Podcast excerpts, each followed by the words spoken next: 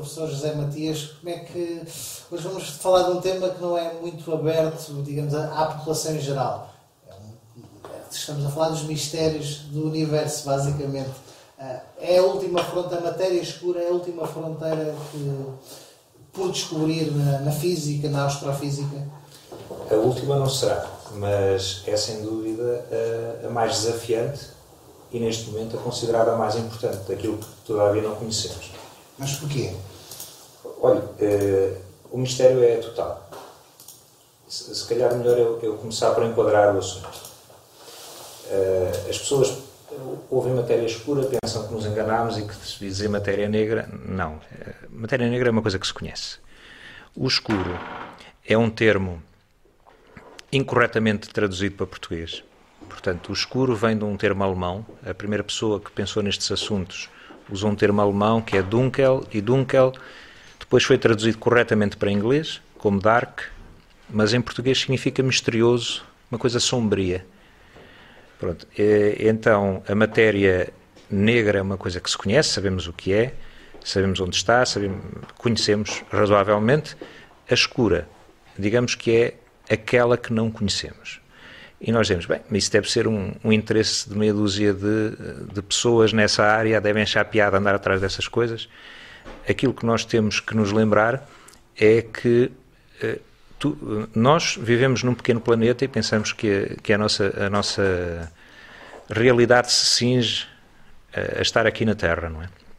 Quando nós temos a noção de que estamos num pontinho, como dizia o Carl Sagan, uh, num, num documentário famosíssimo dele, que é o, o Pequeno Ponto Azul no Céu. Isto é, uma, uma fotografia tirada por uma sonda enviada para sair do sistema solar e que, quando já bastante longe da Terra, tira uma fotografia do, em direção à Terra, só se vê um pontinho de nada azul claro. E ele disse é para as pessoas terem noção de que nós estamos apenas num pontinho no meio de um universo que não tem, não tem fim. Ora, para nós termos noção da importância disto matéria escura, uh, nós neste momento temos um conhecimento já bastante completo de tudo aquilo que se consegue ver. Isto é, nós olhamos através de um telescópio, conseguimos ver galáxias que estão a uma distância inimaginável de nós, por isso é que se usam aqueles, aqueles termos de, de quase de ficção científica dos anos-luz. Anos-luz é porque são eh, distâncias tão grandes que não, não vale a pena estarmos a dizer em quilómetros ou em milhões, porque até isso era pouco. Portanto, são distâncias enormemente grandes, ou então astronomicamente grandes, que é o termo correto, e daí temos que dizer anos-luz. E se pensarmos que nós estamos aqui ao pé do Sol, o Sol para nós está a 8 minutos de luz, ou seja, a luz sai do Sol, demora pouco mais de 8 minutos a chegar a nós, a estrela mais próxima seguinte está a 4 anos de luz, ou seja, a luz demora 4 anos a chegar de lá a cá à Terra. O que é que isto quer dizer? Quer dizer que se deixasse de dar luz, se desaparecesse aquela estrela, só quatro anos depois é que saberíamos.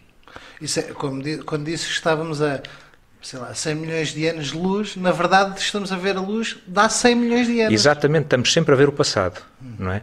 Pronto, mas nós neste momento conseguimos todos os dias há pequenas descobertas, mas temos uma noção muito rigorosa, há medidas muito rigorosas da quantidade de material que há no universo. E o que é que é material? Ora bem, material é, é tudo que nos rodeia, quer dizer, somos nós, é estas mesas, os edifícios, o ar, a terra, tudo. Todo o material que existe, para nós, nós já conseguimos contabilizar, fazer uma espécie de orçamento do material que há em todo o universo e com bastante rigor. Portanto, já não é uma coisa aproximada, já é com bastante rigor. Há um orçamento que tem energia e tem matéria, e da parte que é matéria, portanto, que é material, nós só conhecemos um, um em cada 6 quilos.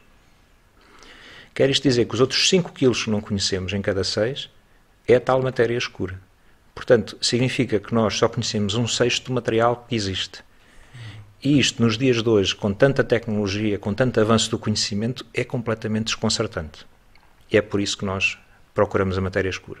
Mas, eh, essa, portanto, esses 5 sextos não é, de, sim, matéria sim. escura, é só matéria ou também há a questão da energia escura? Não, isto é apenas matéria, material. A, a, energia é outra, é outra parte. Aquilo que tem a ver com o material, de facto, em cada 6 quilos, 5 nós não conhecemos.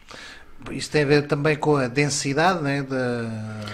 Como é que nós sabemos que ela existe? Porque a questão é, ah, mas isso, vocês estão com teorias? Não, não são teorias. Felizmente isto é um assunto muito bem assente em termos de uh, constatações, ou se quisermos de evidências. Há evidências de vários tipos, há uma coleção de evidências que são consensualmente aceites, portanto não há, não, não há polémica em relação a isto, as pessoas aceitam que, que de facto existe este tipo de material, é a única coisa que explica a forma como as nossas galáxias estão construídas, a, a distâncias entre elas, portanto, como tudo, tudo está organizado a nível, a nível do universo, das grandes dimensões, tem a ver com a existência deste material que nós não conseguimos ver. Outra noção que nós devemos ter é que este material não é uma coisa que está lá alguns longe. Está neste momento aqui onde nós estamos. Pela cabeça do meu dedo passam 100 mil uh, pecinhas, para não estarmos a usar termos técnicos, que atravessam a cabeça do meu dedo 100 mil por segundo. Se depois virmos a área, a área do nosso corpo, estamos a falar de um número gigantesco por segundo que, que, nos atravessa e passa por nós como se nós não existíssemos. Isto não poderia ser é quase uma dimensão diferente? Não. Uma é, matéria que está noutra dimensão? Não, não é por aí. É como a luz passar por um vidro e não ficar no vidro, não ser absorvida. Passa. Isto é a mesma coisa. Passa por nós, passa pela Terra completamente, atravessa a Terra, como se nada fosse. E é isso que torna tão difícil vê-la. Porquê? Porque ela não é parada por nada. Se não é parada por nada, não conseguimos registar a existência dela. Não quer dizer, que, obviamente, que se andamos à procura é porque há a, a esperança e há, e há o trabalho de muita gente a mostrar, dos teóricos, agora sim, os teóricos, que ao longo dos anos têm afinado cada vez mais os modelos deles e temos que tirar o nosso chapéu aos teóricos porque conseguem pelo menos simplificar-nos a vida e dizer, olha, não procures daqui para a direita nem dali para a esquerda porque não podes estar.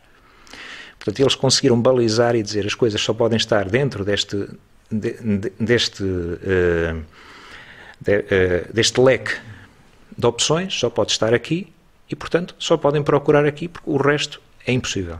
Por isso, simplesmente é impossível. Ao fazermos isso, uh, vamos então procurar as poucas condições, ou se quisermos, as condições extremamente difíceis, para que elas deixem um, um registro. E é isso que nós fazemos na prática. Nós, o nosso consórcio, e existem outros. Portanto, não, não somos o único. Há alguma ideia, uhum. alguma ideia do que é que constitui esta matéria? Ou seja, alguma previsão não foi detectada até agora, sabe-se uhum. apenas através de modelos matemáticos, penso eu, de, de outras inferências uhum. que ela uhum. existe, mas há alguma ideia do que é que é, de facto? Uh, esse é o grande mistério. Há, nós temos, dentro daquilo que são os tais modelos que a física prevê, é? eu devo dizer que para, uh, para que, uh, ninguém nos está a ouvir neste momento, portanto, a física e a matemática sobrepõem-se numa determinada área que é a física teórica e alguma matemática há uma sobreposição, portanto, falam a mesma linguagem. E, portanto, quando disse há bocado modelos matemáticos, sim, na verdade, os modelos físicos, por vezes, são modelos matemáticos, há ali uma, uma, um campo comum. O que é que acontece? Esses, esses modelos, uh, de facto, prevêem uma quantidade de famílias, se quisermos assim dizer. Ora bem, um pode ser verde, vamos supor, não é? Como, como se estivéssemos a falar destes extraterrestres. Um é verde e tem uma cabeça grande, ou então pode ser um tipo cinzento muito alto, por aí. De facto estão elencadas várias famílias possíveis. Não sabemos qual delas é ou quais delas serão. Isso, isso desconhecemos totalmente. E depois, porquê é que elas são tão esquivas? Isso também não sabemos. Portanto, é todo um mundo novo por descobrir. E a pergunta, se calhar já antecipando uma pergunta sobre para que é que isso serve, que é aquilo que qualquer pessoa tem direito a perguntar, ora bem, o que nós pensamos é que as consequências de conhecer exatamente o que isso é vão mudar drasticamente o nosso dia a dia. Como? Nem conseguimos imaginar neste momento. Porque, eventualmente, a tal questão das viagens uhum. interestelares, sim, se calhar sim. pode ter muita resposta nessa própria questão de. Há, há, há muita, nisso há, há, muita gente a pensar e muita gente a, a falar nessas hipóteses, não é? Uhum. Um, Puxando então, portanto, o professor está, é coordenador de, da parte portuguesa Sim, deste nossa... consórcio, consórcio, que é o Shannon eh, N1T. Ora bem, eu, eu, eu, eu vou então falar, uh, falar sobre isso um, uh, brevemente. Shannon é o nome da, do nosso consórcio. Shannon é o nome também de um gás, de um gás raro que as pessoas conhecem por ser usado nas lâmpadas de xenon de muitas viaturas, né? aquelas lâmpadas que dão uma luz mais brilhante e que se usam aí há uns 20 anos para cá, em alguns carros, são as lâmpadas de xenon. Esse gás é um gás muito, muito raro, mas é o que nós usamos como uh, o nosso alvo para ver então esta matéria escura. Uh, é um dos primeiros consórcios, começou há 15 anos atrás. São cerca de 30 em todo o mundo? São 30 consórcios mais ou menos em todo o mundo, sim, com tecnologias variadas, há vários tipos de tecnologias a atacar isto. Esta tecnologia que nós usamos, fomos nós que começámos, houve já, digamos, spin-offs, ou se quisermos, houve partes da nossa, do nosso consórcio que saíram para fazer a mesma coisa que nós estamos a fazer. Um, e neste momento, este consórcio, uh, que é um consórcio programado, ou seja, temos, para as pessoas terem a noção do que é que estamos a falar, estamos a falar de um aparelho Uh, isto é, quem, quem lá vai ver só vê canalização e maquinaria que nunca mais acaba. Nós, de facto, temos o nosso alvo dentro de uma, de uma grande panela de pressão que tem 2 metros de altura e 1 um metro e meio de, de, diâmetro, é uma panela de pressão para todos os efeitos. Está dentro de um tanque de água. Esse tanque de água tem 10 metros de altura e 10 metros de diâmetro. E depois ao lado temos um edifício de 3 andares, com paredes de vidro, cheio de maquinaria de alto a baixo, para conseguirmos ter aquilo a funcionar. Isso tudo dentro de uma montanha? E isto debaixo de uma montanha, ou seja, no, no, no chamado laboratório subterrâneo em Itália, que é o Laboratório de, Nacional de Gran Sasso, que é o nome do, da montanha. É, Gran, Gran Sasso é, é, exatamente o nome da montanha que está por cima. E, e aqui a ideia é o que, é que estão a tentar uh, obter, ou seja... Nós estamos a tentar apanhar, pela primeira vez, a dita matéria escura. É, uma vez que se consiga registar essa matéria escura, que vai ser uma, um, um grande feito, obviamente que esse não é o objetivo. O objetivo é conhecer, não é? Mas se registarmos, conseguimos comprovar que de facto estamos a procurar no sítio certo. Porque quando a pessoa ainda não viu, quando estamos no caminho da descoberta de alguma coisa, nunca temos a certeza se estamos a procurar no sítio certo, se estamos a procurar ao lado, não é? Portanto, a primeira questão, e o que estes 30 consórcios procuram é primeiro descobrir. Depois de descobrir, então vamos ver o que é que aquilo é. Isso, isso digamos que é o episódio seguinte deste, deste assunto, não é? Portanto, ainda estamos apenas no primeiro episódio. Mas, portanto, porquê é que tem que estar debaixo de uma montanha? Porquê é que tem ah, que... sim, sim, sim. Ora bem, então, uh, sim, essa é uma boa pergunta, muito boa mesmo. Uh, o que é que acontece? Quando nós queremos ver coisas muito, muito raras, Portanto, há, há uma família de, de, acontecimentos que se dizem muito raros, é?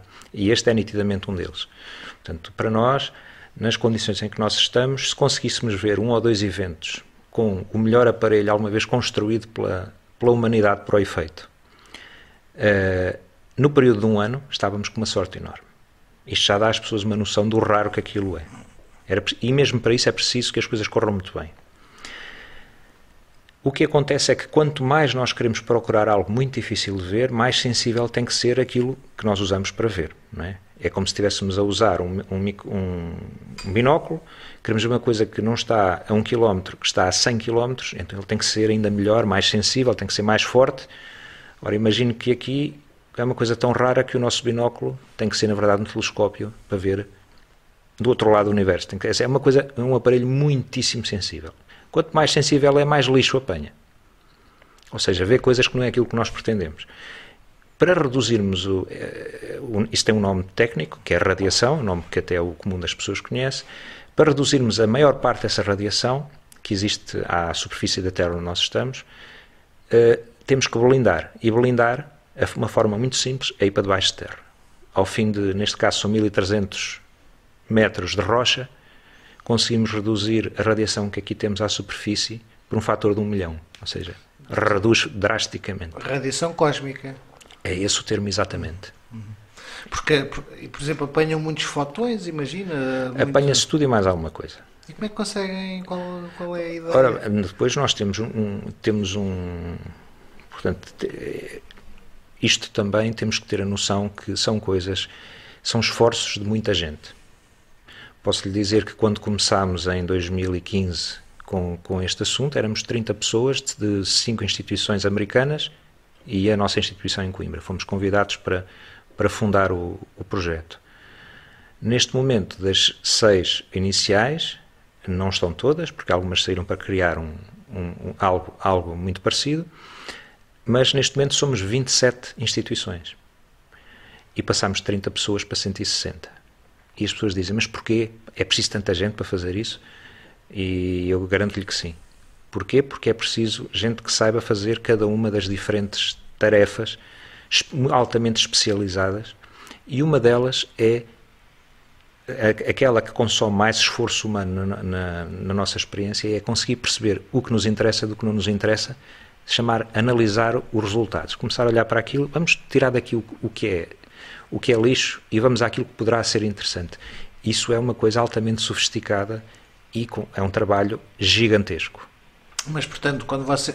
Ou seja, a imaginação que tenho é, através do Shannon, bloquear, parar, chocar com matéria. É, é, exatamente isso que acontece. É exatamente isso que acontece. Portanto, a, a previsão do, dos físicos teóricos, quer dizer, a previsão mais consensual, e para as pessoas terem noção, isto não se faz porque nos apetece. Faz-se, é um esforço que requer muito dinheiro e muita gente tem que se ter autorização, tem que se ter dinheiro para isso e as, as agências de financiamento não vão atrás de ideias deste e daquele, vão atrás de coisas que têm um apoio muito alargado da, da comunidade.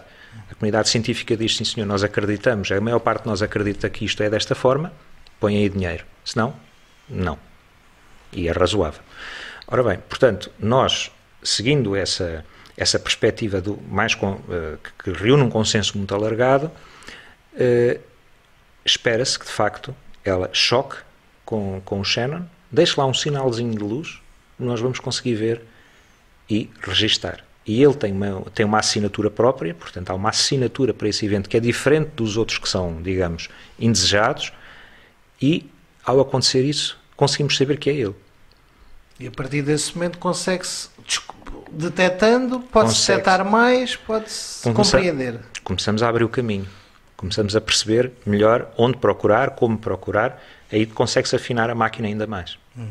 É, porque a matéria escura, imagina, é um bocadinho a cola do universo, correto?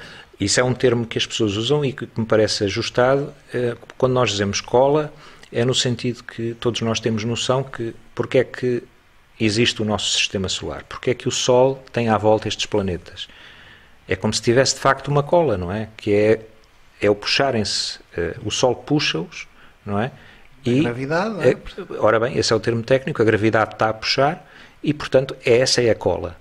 E essa, essa matéria escura, sendo a coisa mais abundante em termos de material que há no universo, é no fundo ela que, que, define, que define a proximidade e a maneira como estão arranjadas as galáxias e as estrelas e os sistemas solares uh, que, existem, que existem por todo o universo. O que é curioso é que as pessoas muitas vezes se calhar pensam que já está muita coisa descoberta, não é? já, já se sabe muito, hum. mas depois não conhecemos 80% do universo afinal. Não, é? não é, de facto é desconcertante, como, como nós eh, como nós começámos a nossa conversa há bocado, é extremamente desconcertante termos a noção de que já conhecemos muita coisa diferente, mas em termos quantitativo, quantidade de material no universo, a grande maioria é-nos totalmente desconhecida. Isto só, só nos devia uh, lembrar-nos que temos que ser humildes e não pensar que já dominamos aqui a coisa. Não, não dominamos.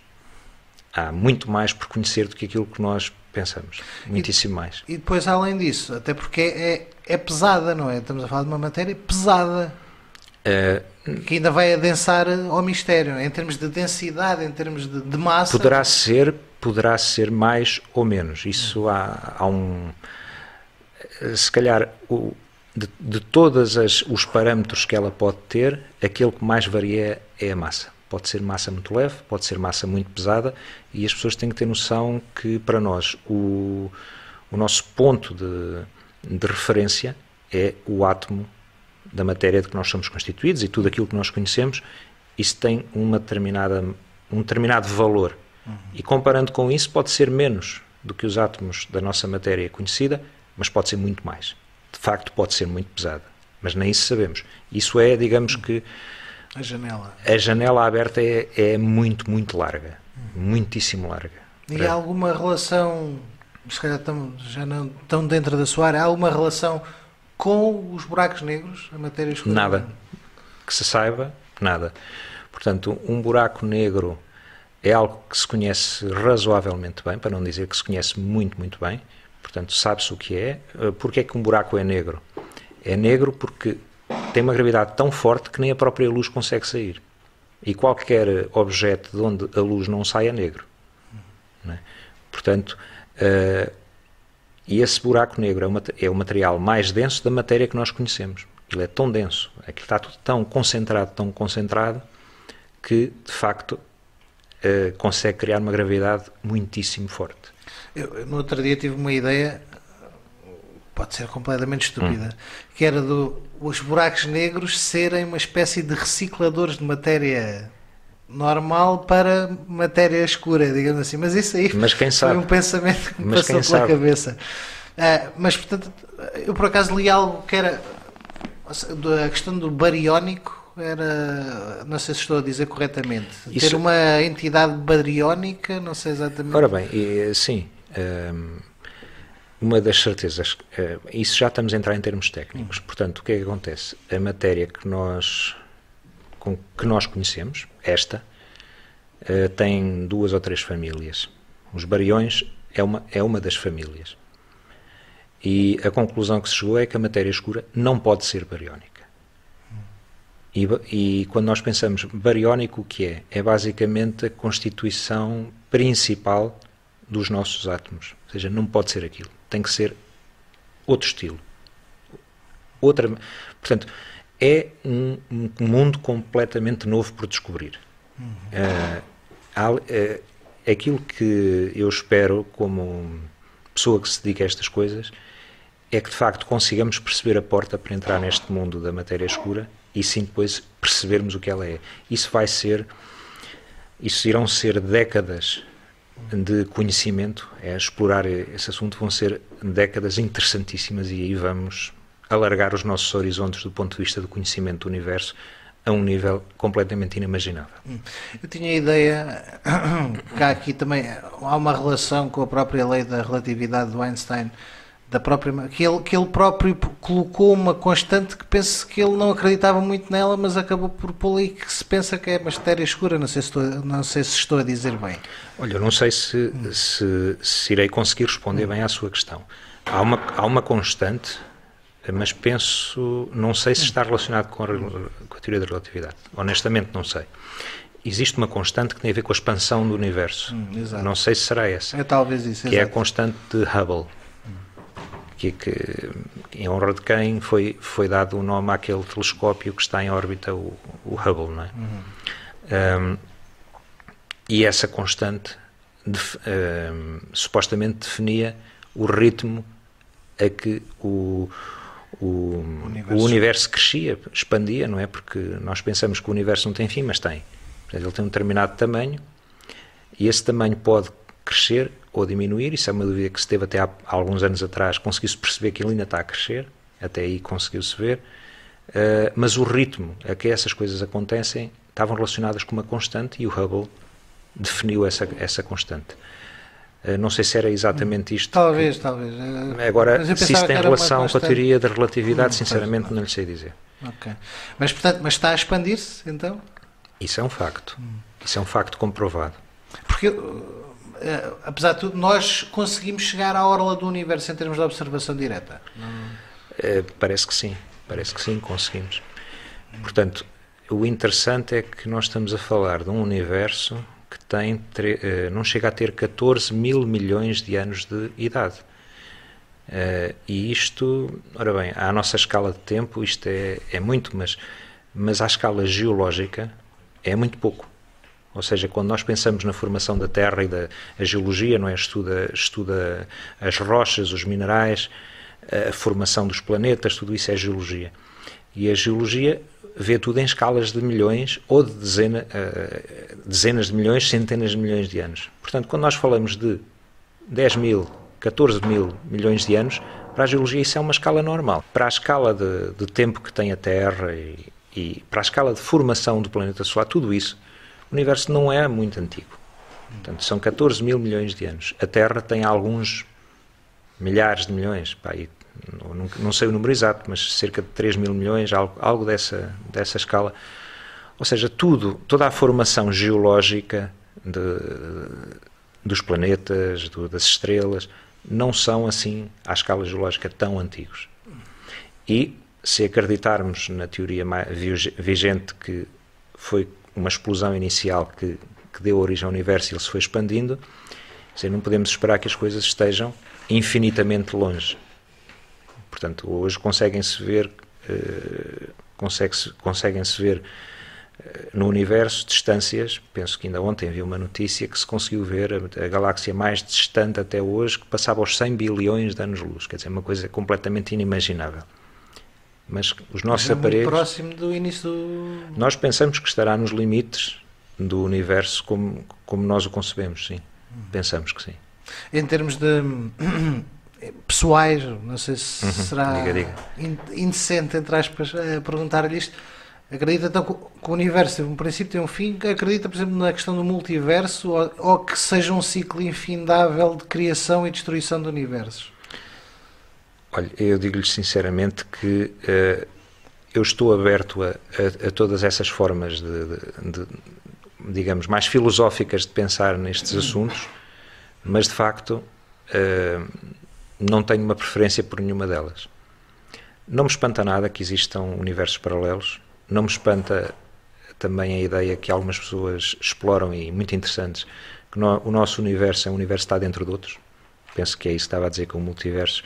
Portanto, que, que isto um, bocadinho como as bonecas, as bonecas russas, umas dentro de outras, que nós somos uma parte pequenina num outro universo maior, por sua vez.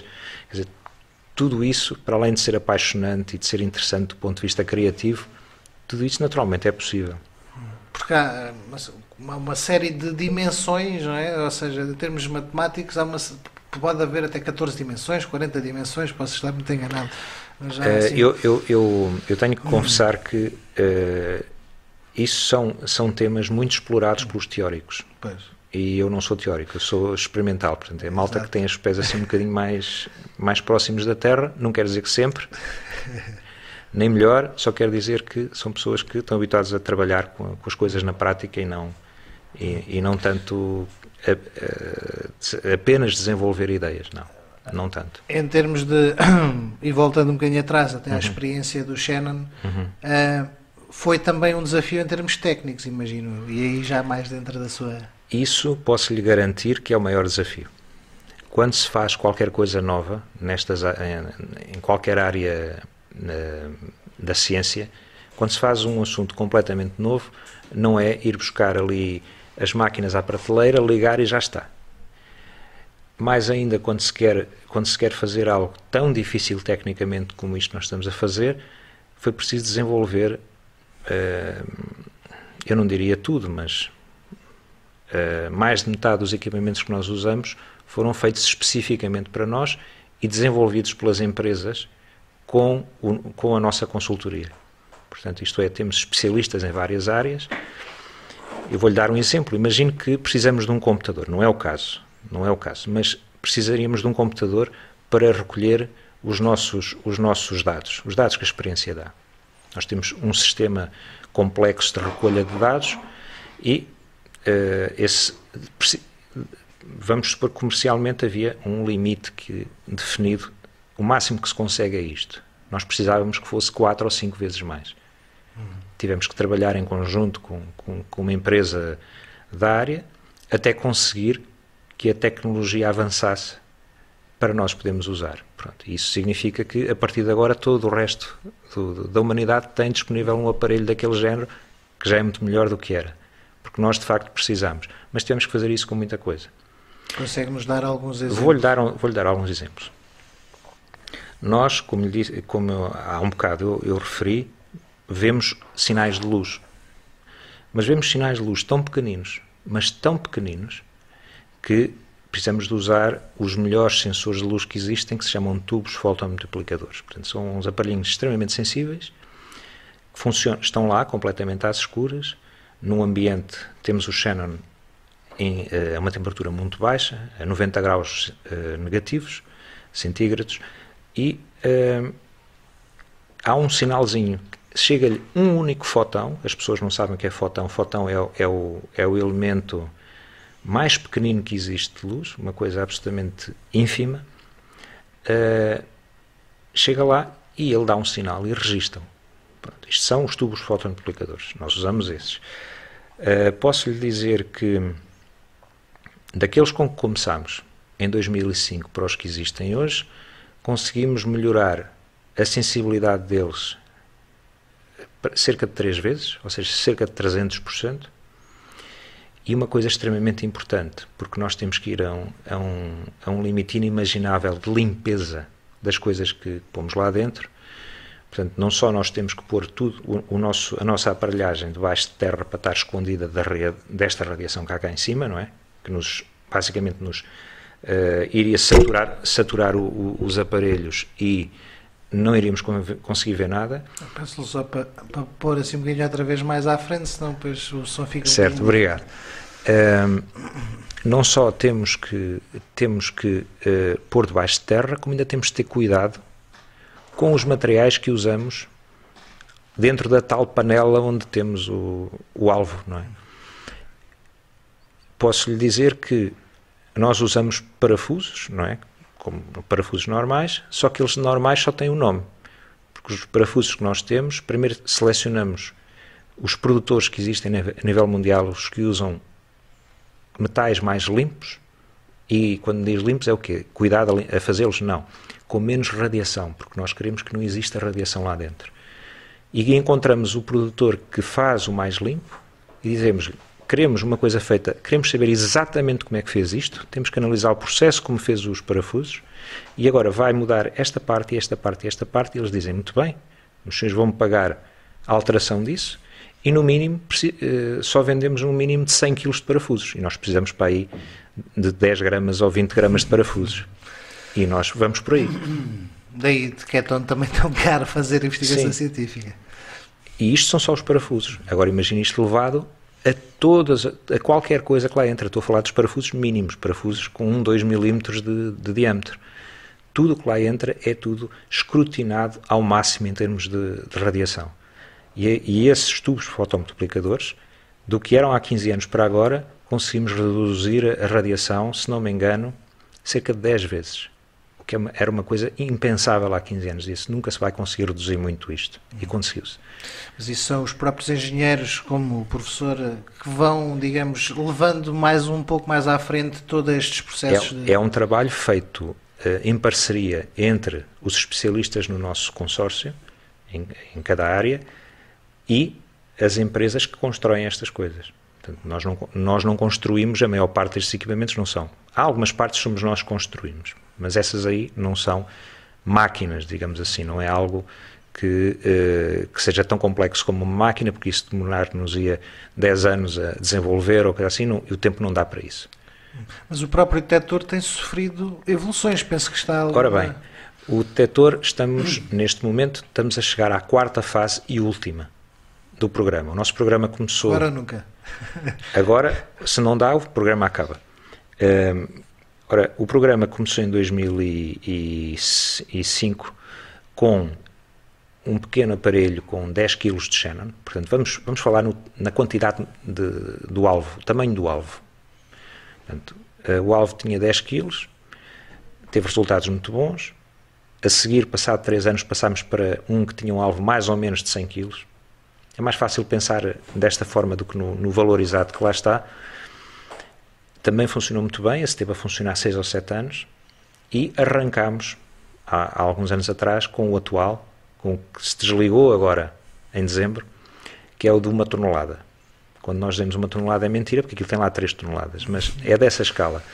E agora estamos a saltar para um que vai ter 8 toneladas, 9 toneladas, e está neste momento a ser desmantelado o de um e a ser... Uh, a ser construído e a ser, e a ser montado, esse, esse que irá, em princípio, no final deste ano, começar a trabalhar. Sempre. Posso lhe perguntar porquê essas diferenças? Ou seja, o alvo é maior? A ideia é, é, é a seguinte: uh, as pessoas têm noção que maior é melhor em tudo, o que nós sabemos que não é bem verdade, não é? Mas aqui a possibilidade de vermos a matéria escura aumenta com a quantidade de material. Se o nosso alvo for maior, vamos ter mais probabilidade de ver. Portanto, é desejável que seja maior. Mas não chega. É que esta, este desafio é duplo em termos técnicos. Sim, senhor, vamos fazer maior. É mais difícil fazer maior, complica muito as coisas, mas, ao mesmo tempo, ainda temos que reduzir mais a quantidade de radiação que nós não queremos ter, ainda temos que reduzir mais. Portanto, isto e temos conseguido. Temos conseguido reduzir, e quando dizemos reduzir, eh, vamos no quarto, no quarto eh, protótipo, no, na quarta instalação eh, experimental, de, de, cada uma para as outras conseguimos reduzir 10 vezes o nível, o nível de radiação que, que o alvo vê. Radiação indesejada. Uhum. Da, da, do, do primeiro para o segundo 10 vezes, do segundo para o terceiro 10 vezes e agora do terceiro para o quarto ainda tem que ser mais do que 10 vezes. O que é um desafio técnico inimaginável. Hum. Mas quando diz inimaginável, porquê? Ah, o que é que tem que ser feito? Olha, eh, nós chegamos a um ponto em que o simples pó, o pó que nós temos por cima de, de, de desta mesa, em tudo aquilo que nos rodeia, o simples pó uh, que fique nessa instalação já nos destrói completamente as condições.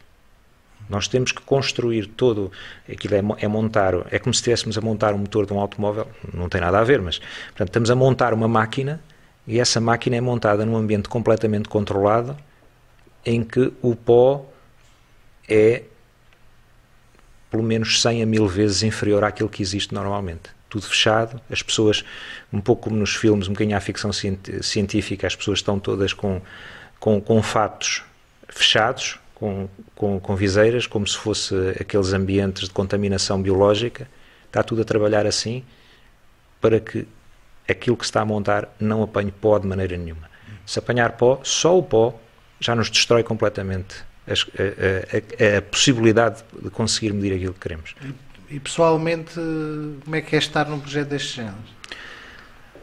Olha, primeiro que tudo é um privilégio. É um privilégio poder fazer parte de um, de um conjunto de, de pessoas que são a nata da nata de, de, das pessoas que trabalham ne, nestes assuntos. Uh, temos a sorte de poder trabalhar, a equipa de Coimbra, que é a equipa portuguesa, uh, tem a sorte de poder trabalhar com equipas das melhores universidades do mundo. Uh, eu vou dar o exemplo de duas delas. Uh, Universidade de Zurique ou Universidade de Columbia, Nova York, que são universidades que em qualquer ranking de universidades mundial estão sempre no top 10. Uh, quer dizer, são, é, do, é o melhor do melhor. Isso quer dizer que quem trabalha nestes, nestes ambientes, independentemente da possibilidade de poder trabalhar e aprender com isso, está exposto a pessoas uh, com um conhecimento enorme e que isso significa para qualquer um de nós uma, uma possibilidade de crescimento enquanto cientistas, enquanto, enquanto uh, engenheiros físicos e físicos, está-nos uma possibilidade de crescer na nossa, na nossa carreira uh, que de outra forma seria muito difícil de igualar. Penso que está desde o início no projeto. Como é que se lembraram? Como é que Coimbra entra? Penso que é a Universidade de Coimbra, estou errado? É as duas instituições, ISEC também? Não... Uh, formalmente é a Universidade de Coimbra, a equipa está lá sediada. Uh, é claro que alguns dos membros da equipa atuais e, e, passados são pessoas ligadas ao Politécnico de Coimbra, ligadas exatamente ao Instituto Superior de Engenharia de Coimbra. É o meu caso, sou, sou lá professor. É o caso de um outro membro atual que foi aluno e que neste momento uh, trabalha connosco já há uma série de anos. Já tivemos outras pessoas também. Portanto, formalmente Universidade de Coimbra, na prática pessoas que também têm ligações ao ISEC. Um, não, sei, não, sei, se aqui o, o, nosso homem da produção está, está ali um bocadinho escondido. Vasco, algum pensamento sobre a matéria escura? Não, há bocado estava aqui com, com uma curiosidade, mas era na parte do, do buraco negro. Sim. Não sim. tanto da, da, da Soalho. Uh, só uma vez vai fugir do tema que estão a falar agora. Não há problema. Só uma vez tinha sido enviada uma sonda para, para, para dentro de um buraco negro, para o interior, para estudar. É, é, eu, não, é é possível. possi- eh, se possível ir para dentro de um buraco negro? Não. Enviar uma sonda. Enviar uma sonda é. Sim. O, mais próximo ainda está demasiado longe para podermos fazer isso na nossa escala de vida, né? Portanto, num, num período de 50 anos, ainda não temos tecnologia que nos permita enviar para o que está mais próximo. Está mais próximo. É o Eu da, não sei- da, da Via, é da, da Via Láctea? O, Eu ju- buraco do, do centro da galáxia? Eu não tenho a certeza, mas julgo que sim. Portanto, é algo que está. O meu ponto de comparação é a estrela mais próxima. A estrela mais próxima está a 4 anos-luz. É, para nós, uma coisa que está a 4 anos-luz. ne- ne- Hoje em dia não temos tecnologia para lá chegar. Só para que as pessoas E os- compreendam, é. 4 anos a viajar à velocidade, à velocidade da luz era é- o tempo que demorava. É que é só um bocadinho mais depressa do que, do que os, os carros atuais. É só um bocadinho. Um bocadinho. Uh, não, portanto, ainda tecnologicamente não está ao nosso alcance.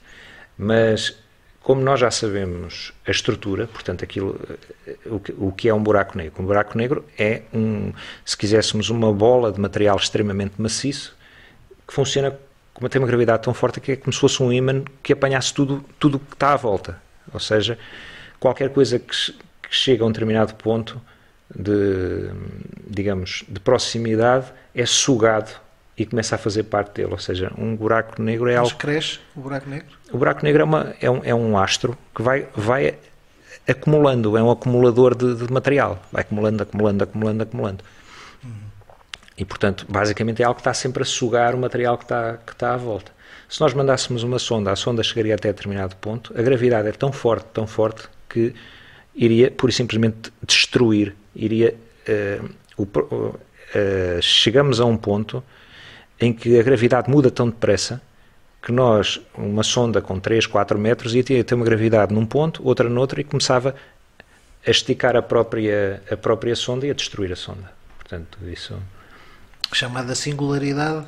chamam singularidade a- aos buracos negros, não é? Mas, eh, mas este efeito não é uma singularidade, este efeito é só gravidade em Exato. quantidades. Mas o próprio Gigantesco. buraco, eu tinha ideia que havia um momento junto ao que chamava a singularidade, onde o espaço sim, tempo sim, é, é, é associado ao, ao buraco negro uma, uma singularidade de espaço-tempo, sim. Mas mais uma vez são questões mais teóricas. Claro, exato, exato. Mais teóricas. Ah, eu- mas voltando então outra vez à, à parte prática, houve algum Uhum. momento da experiência do Shannon, algum momento eureka que eventualmente depois penso, não, não sei, acho que não conseguiram detectar, senão já se sabia, não é? Uhum. Mas houve algum momento que pensaram, sim, é agora, já estamos. Já houve vários. Um deles, há, há sete anos atrás, eh, aqui, aqui reuni- uma parte da- da- do nosso consórcio estava reunido na Figueira da Foz. E em que nós fomos ver os dados, portanto, tínhamos.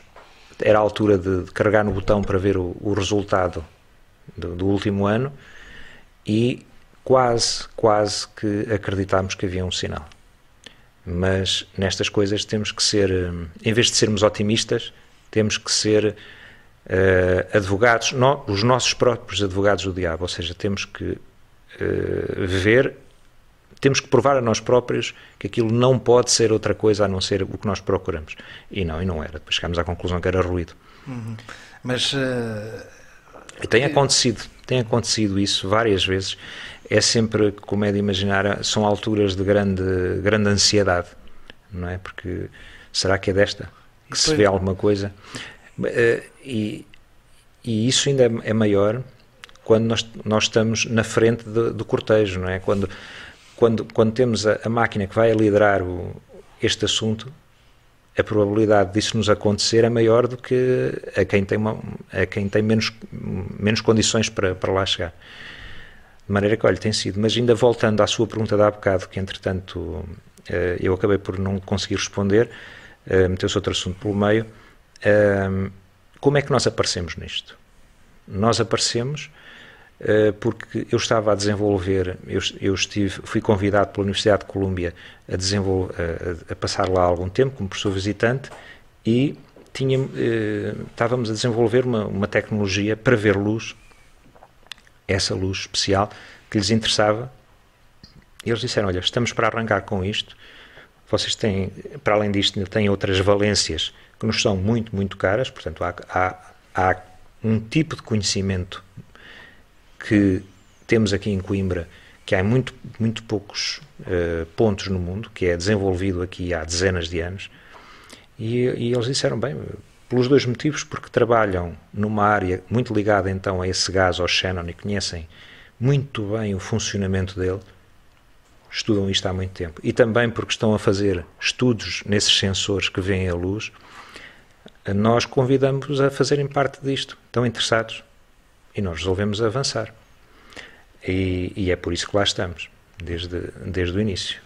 Uh, neste momento, de todo o mundo, não é? É investigador de todo o mundo. Neste momento, o consórcio, o consórcio uh, tem gente que vai desde o Japão até à Califórnia. O que, no, o que é uma dor de cabeça sempre que temos que fazer uh, uma conferência por, por, pela internet, as horas são sempre difíceis para alguém. Ou alguém tá, se vai deitar muito tarde, ou outros se vão levantar muito cedo, em geral acontece tudo isso. É? E, e, normalmente penso, fazem uma reunião eh, anual? Ou... Uma a duas. A última foi feita aqui em Coimbra, em setembro passado. E o que é que uma reunião dessas só discutem resultados? Comparam? São, são, questões, são reuniões técnicas, basicamente. Portanto, para, para, para, o, para o comum das pessoas seria extremamente penoso ouvir o que se fala lá. São reuniões técnicas. Estamos três dias a falar de questões técnicas, sim. Como penoso, imagino que seja esse, o facto que estava a falar há pouco, provar que não se está certo. É, é um bocadinho isso, não é? Faz parte da pessoa, da pessoa trabalhar em ciência, eh, a pessoa, a pessoa tem que ter a certeza que o que está a fazer não tem erros. De outra forma, isto é um, é, um, é um meio profissional como qualquer outro. Se a pessoa apresenta uma coisa que depois se vem ver que está errada, por algum motivo, a pessoa fica completamente desacreditada. Ou, neste caso, um consórcio fica completamente desacreditado. Portanto, é um risco que não se pode correr. Uhum.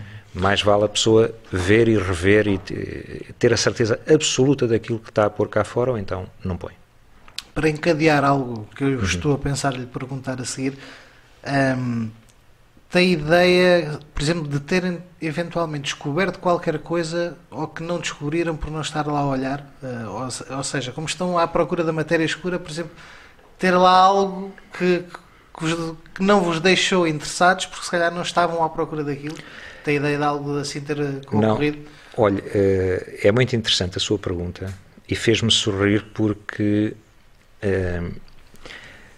nós, ao fazermos isto, Portanto, este esforço é naturalmente focado para um objetivo, mas uh, permite-nos também explorar outros campos.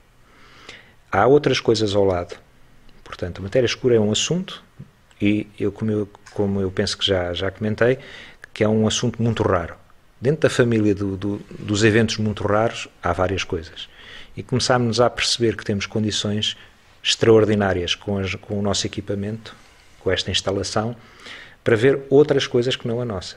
E então, eh, dentro de algumas semanas, posso, posso já adiantar que dentro de algumas semanas vamos ter uma publicação na revista Nature, que é uma grande honra para todos nós, que é, é, Mas é segredo. eu não posso dizer o que é porque somos obrigados pela Nature a, a guardar segredo até à publicação, chamada embargo. Uhum. Uh, mas vamos ter, e não é em matéria escura, é uma coisa ao lado. Uhum. Que, no, que, nós conseguimos, conseguimos medir e que vai ser um, um, um, para ser publicada na Nature para, para o comum das pessoas. A Nature é o santo graal, ou é aquilo que, que, todos almejamos em ciência conseguir publicar. É a revista mais consagrada a nível mundial. Portanto, é extremamente difícil conseguir lá chegar. Uh, esta publicação vai falar de um assunto que é uh, que nós conseguimos medir, conseguimos medir algo que é muito mais velho que o universo. E isto porque temos o nosso aparelho de facto está tão sensível que consegue até ver outras coisas, indo ao encontro daquilo que me disse, consegue ver outras coisas para além de, daquilo que nós procuramos. Muito interessante. Mas também me disse outra coisa que me achei interessante. O que é que falou-me que há muitas coisas que são raras, não? A matéria escura é o raro do que dentro do raro. É, mas... é uma das coisas raras, né? Mas há outras. Eu posso lhe os termos são um bocado técnicos. Não faz mas, mal. um, te, te, temos, por exemplo, aquilo que se chama um, ca, isto, captura dupla de, de eletrões por um átomo sem emitir neutrino. Ora bem, isto é completamente técnico, mas é uma coisa que está a ganhar um, um ritmo, estão a nascer muitos consórcios à procura disso. Há um de que, de que o nosso uh, centro de investigação também faz parte, e eu já fiz pessoalmente também parte há alguns anos atrás, que, que tem instalações aqui em, em, ao lado em Espanha, e que faz exatamente isso, procura esses assuntos raros. Nós estamos a chegar à conclusão que até o nosso sistema está, está-se a tornar muito bom para isso. Portanto, há uma série de, de, de, assuntos que são extremamente raros do ponto de vista de os conseguir ver, que estão cada vez a tornar-se mais, uh, mais interessantes. O mais comum uh, é, um, um, é um termo técnico chamado neutrino, nós temos vários aparelhos para medir neutrinos no mundo. O, o, mais impressionante do ponto de vista da instalação está colocado na Antártida. Uhum. Chama-se Ice Cube, não é? traduzido para português cubo de gelo. Os neutrinos fazem parte da luz? Os neutrinos são, uh, se quisermos, são como se fossem luz, mas não é luz que se, que se veja, que o nosso olho consiga ver sem entrarmos em questões muito técnicas, é algo, é algo por aí.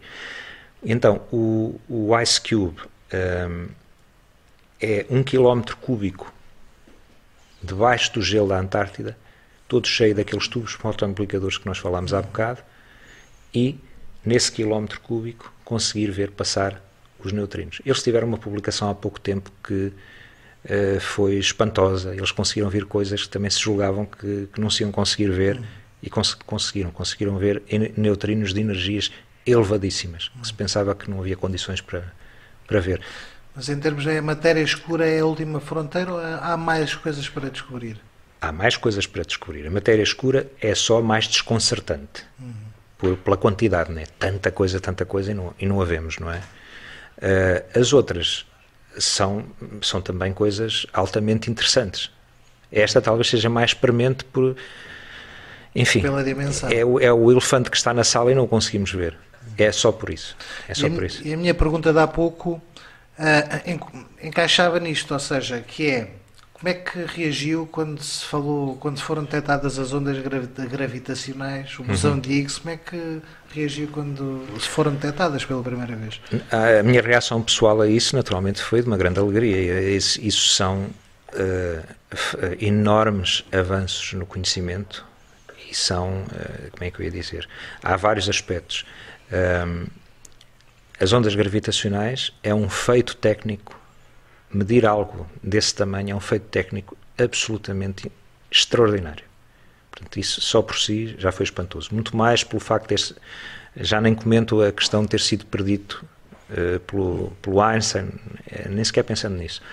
O caso do bosão de Higgs é algo totalmente diferente. Estamos a falar de física das partículas, que é todo um digamos, é todo um mundo dentro da, da física, portanto, há muita gente a, a trabalhar nisso. E eu, e eu, sinceramente, aquilo que mais me tocou não foi ter-se descoberto o Ozone Higgs, mas sim o facto do próprio Higgs ter poder, poder ver isso enquanto vivo. Isto é, o homem que foi homenageado pela ideia, pelo, por, por ter desenvolvido a ideia e em vida conseguir, conseguir ver testado e ainda por cima comprovado aquilo que ele, que ele previu. Isso é muito raro. Mas eh, alterou alguma coisa, por exemplo, influenciou o vosso trabalho de alguma maneira? Não, não, são coisas, são coisas que não têm, não têm relação. Mas posso lhe adiantar uma coisa: estas questões das pessoas pensarem um assunto e uh, dizerem isto devia ser testado, que isto parece ser uma coisa que de facto uh, pode, pode ser importante. Isso vai acontecendo com alguma frequência. A matéria escura em si, por exemplo, foi prevista pela primeira vez em 1933 as evidências começaram a aparecer mais tarde, mas foi prevista por, pelo Zwicky, pelo tal senhor que, que lhe pôs o nome em alemão, uh, em 1933. E eu tive a sorte de trabalhar com um senhor, uh, que ainda é vivo, o senhor Franz Kaufmann, é um senhor suíço, que uh, no início da sua vida profissional um, fez a previsão de um sistema que iria conseguir fazer medidas ultra precisas do, de, do, do, tamanho do átomo de hidrogênio. E as pessoas dizem, isso serve para quê? Uh, há um, uma quantidade enorme uh, de coisas que nós usamos no dia a dia que dependem de uma constante fundamental que é esse tamanho, que é o tamanho do próton, que é o átomo de hidrogênio, que é o, o núcleo do átomo de hidrogênio. Isso é uma constante fundamental.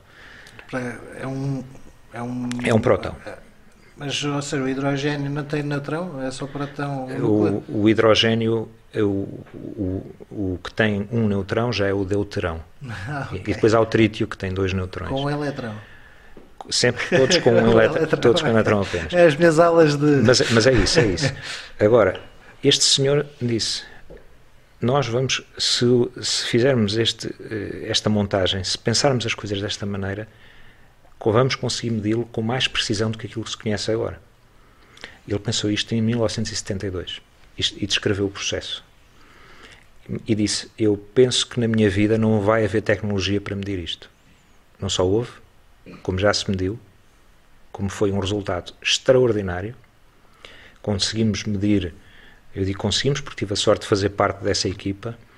Uh, com outra, naturalmente era, era também um, um, consórcio em que havia uma equipa de Coimbra eu, eu, eu fiz parte dessa equipa, também do, do centro de investigação que eu faço parte, um, e conseguimos medir com 20 vezes mais precisão do que aquela que existia. E estamos a falar, talvez, da quantidade que se conhece com mais precisão, que o ser humano mais conhece, ou seja, estamos a falar de conhecer não sei quantos algarismos, aquilo é 5,432, tan, tan, tan, tan, tan, um número enorme de algarismos, ainda conseguimos aumentar a precisão um bom bocado mais, ainda conhecer melhor.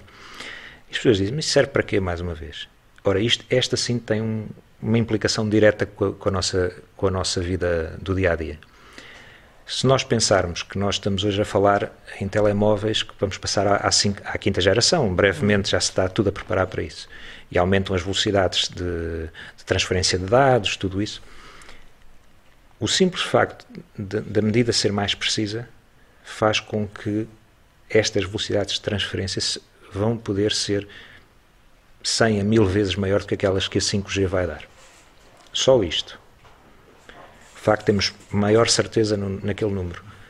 E vai permitir, por exemplo, que a rede de satélites de GPS que nós temos, GPS é uma das redes, mas a rede que tivermos de satélites de localização, que neste momento tem um erro, digamos, real de, dezena, de dezenas de centímetros, meio metro, os militares já têm muito menos que isso, mas quer dizer que rapidamente conseguimos reduzir esse erro o grande problema do erro do GPS hoje em dia é que nós não sabemos se o nosso automóvel na estrada está nesta faixa ou está na faixa do lado, ou se está naturalmente na faixa contrária, que é ao lado.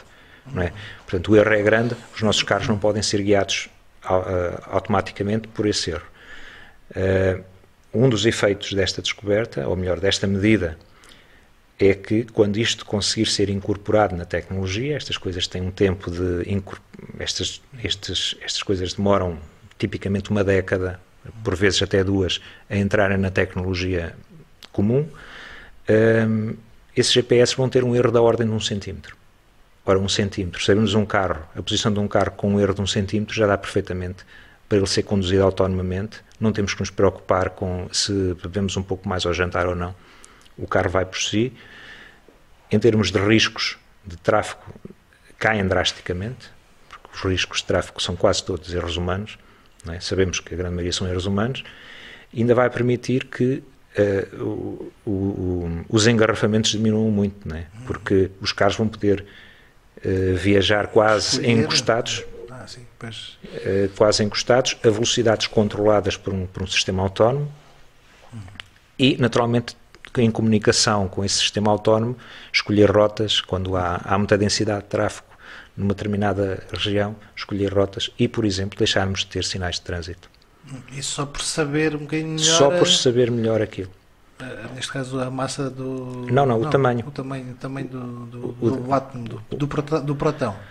O tamanho do próton. Do próton. Isto ainda, tecnicamente, ainda, ainda deveria dizer mais qualquer coisa, mas não. Claro, mas, mas é por aí. Mas é, às vezes é um bocadinho essa dúvida, mas como é que se incorpora isso na tecnologia? É nos cálculos, é nos algoritmos? É no... tudo, tudo. Há uma série de cálculos técnicos que nós fazemos para fazer qualquer tipo de, de tecnologia que dependem de constantes fundamentais, chamadas constantes fundamentais. E o interessante é que a base de quase todas essas constantes, não é de todas, mas de um grande número, é apenas essa medida.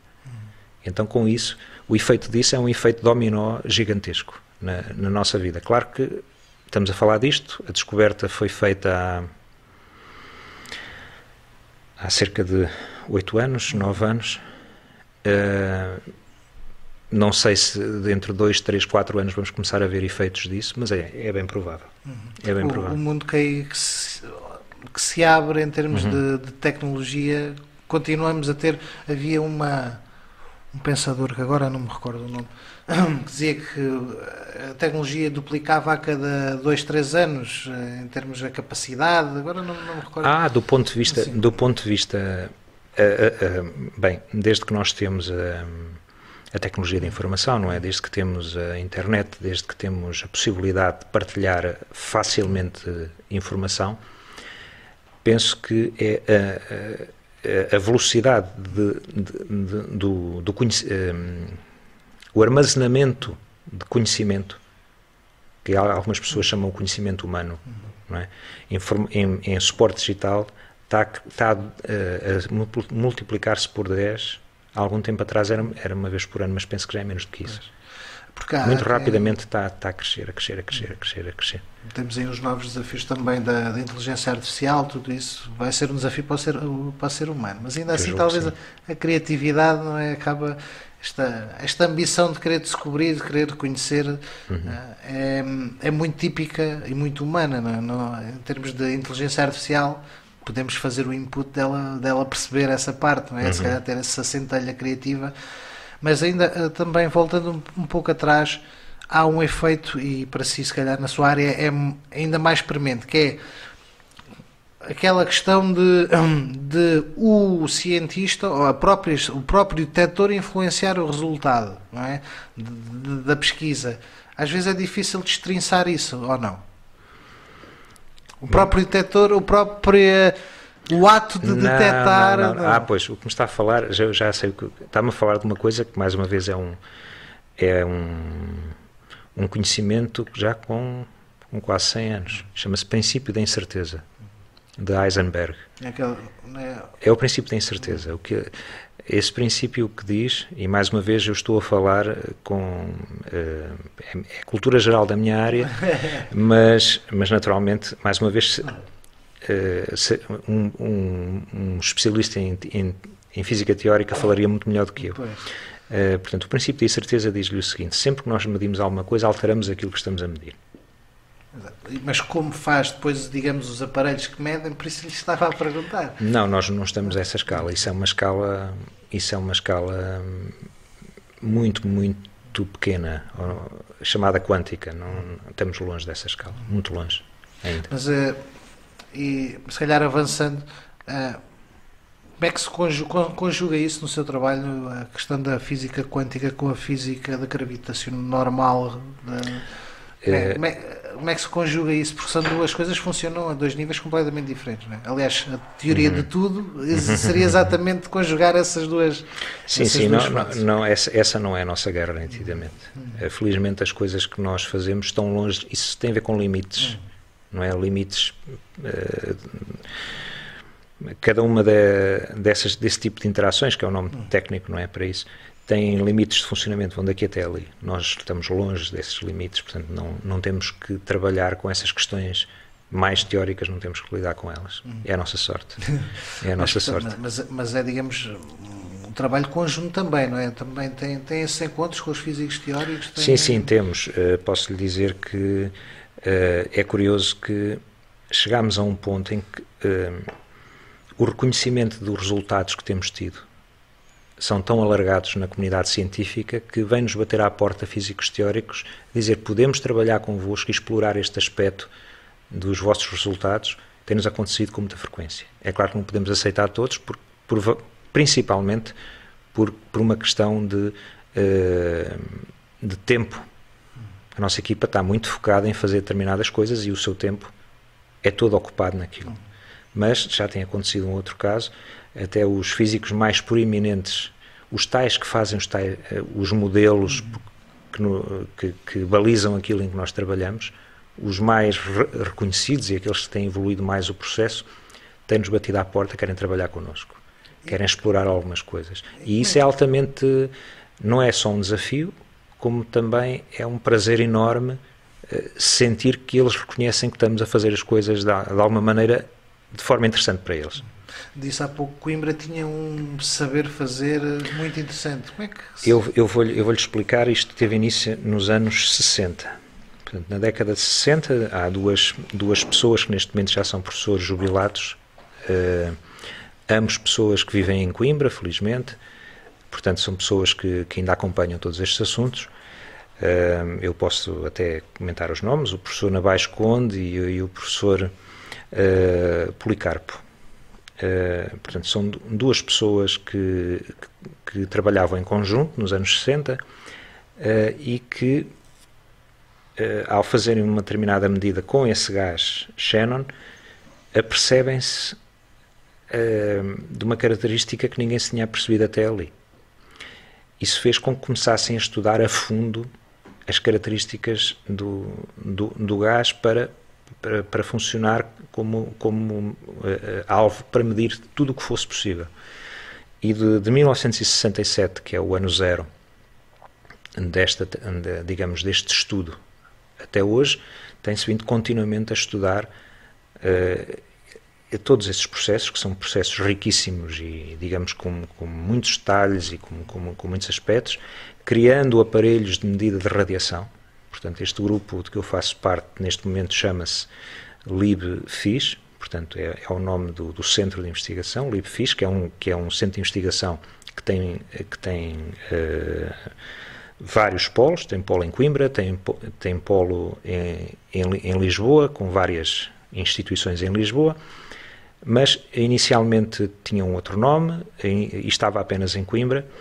Uh, e uh, essa, essa escola criada em Coimbra no estudo do, dos chamados gases raros, gases raros são de facto aqueles que há muito pouco no ar, é o xenon, é o argon, eh, que não é tão raro assim, uh, outros há mais raros, como o krypton, o, radão, esse radão também é uma coisa que nos dá alguns problemas em Portugal por, por questões de saúde nas zonas que têm, é? que têm muito granito.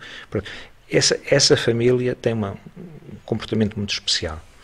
E, portanto, foi-se construindo um conhecimento não só da base, portanto, do, do, do, gás que se usava para os aparelhos de radiação, como também a desenvolver aparelhos para medir radiação de vários tipos. E é essa a escola criada neste grupo de investigação, que agora faz parte desse tal centro uh, com, com vários polos no país. Neste caso da matéria escura, por exemplo, estão com um, algum dos consórcios há outra uh, escola portuguesa? Vocês estão a concorrer com. A própria Universidade de Coimbra, o laboratório ao lado do nosso.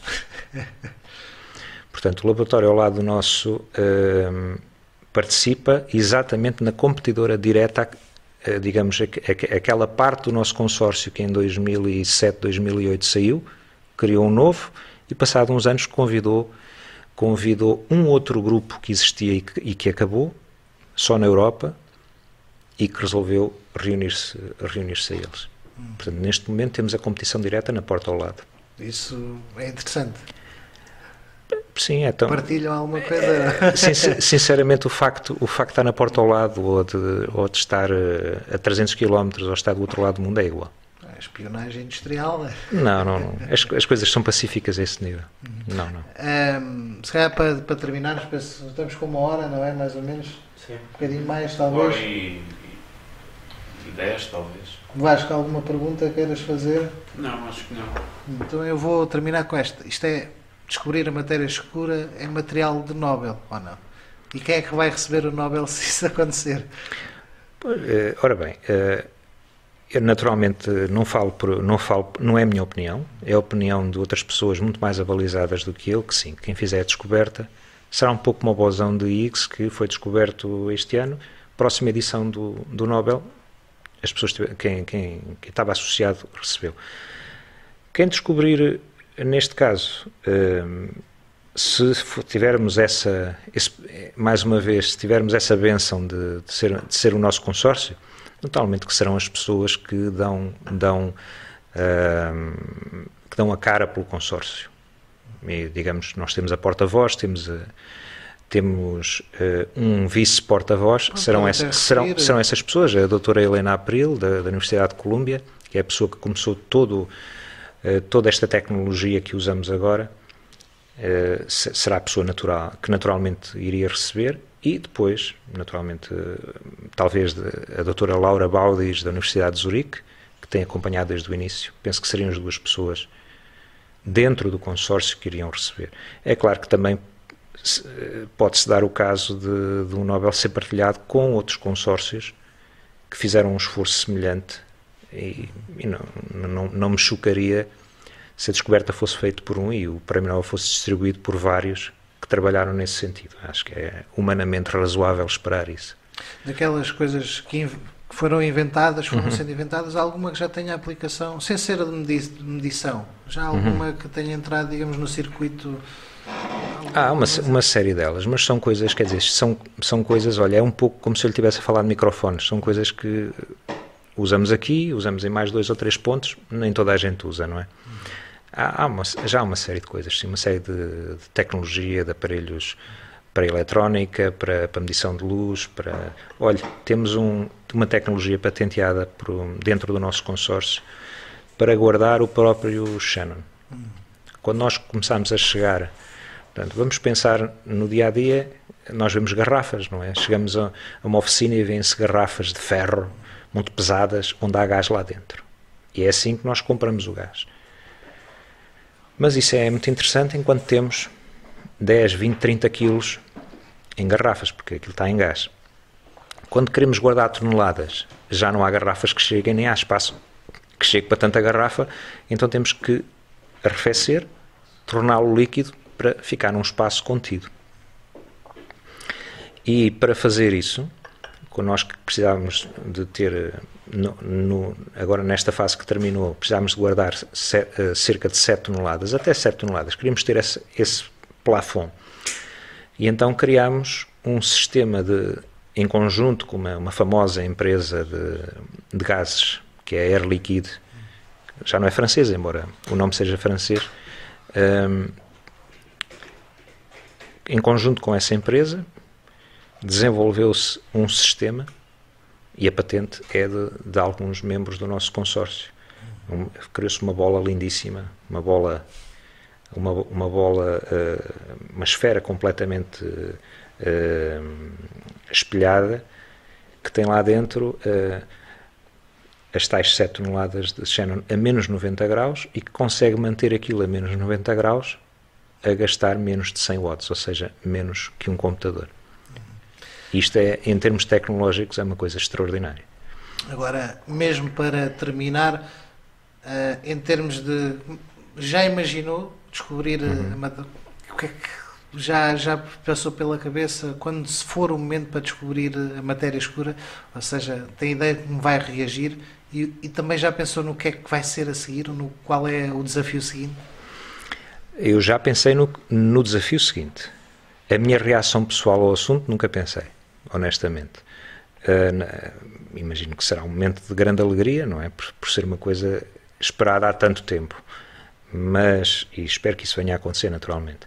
Mas o, o seguinte penso que é o mais importante, uh, que é, então agora vamos ver realmente o que é que aquilo é. Então agora vamos já vamos focar mesmo o, os holofotes no assunto, vamos ver exatamente o que é que é feito e para que é que isto, este conhecimento nos serve para o futuro, para a humanidade. Isso sim é, é aquilo que eu penso que é o mais importante a reter deste, deste, deste assunto, da, da procura da matéria escura.